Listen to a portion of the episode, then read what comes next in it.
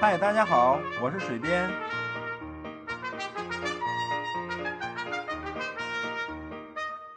闲聊是一切沟通的开始。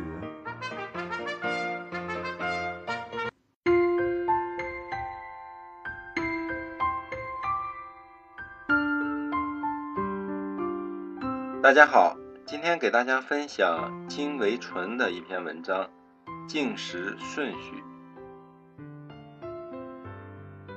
有朋友来家做客，开始用餐时就要先夹菜给我女儿。女儿说要爸爸先用，她才能用。朋友很惊讶，我说这是家风。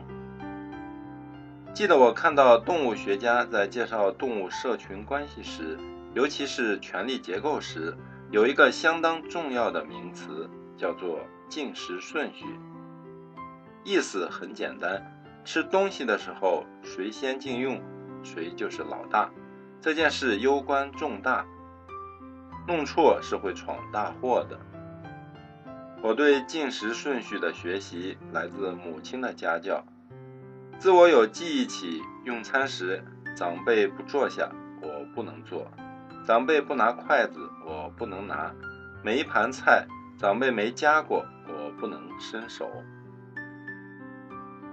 有关家教，这只是冰山一角，其他还有：半行时要走在长辈左边，慢半步的位置；入座时要等长辈就坐才能坐；长辈起身立即跟着站起；有长辈从屋外进来，坐在屋内的要立即起身，等等。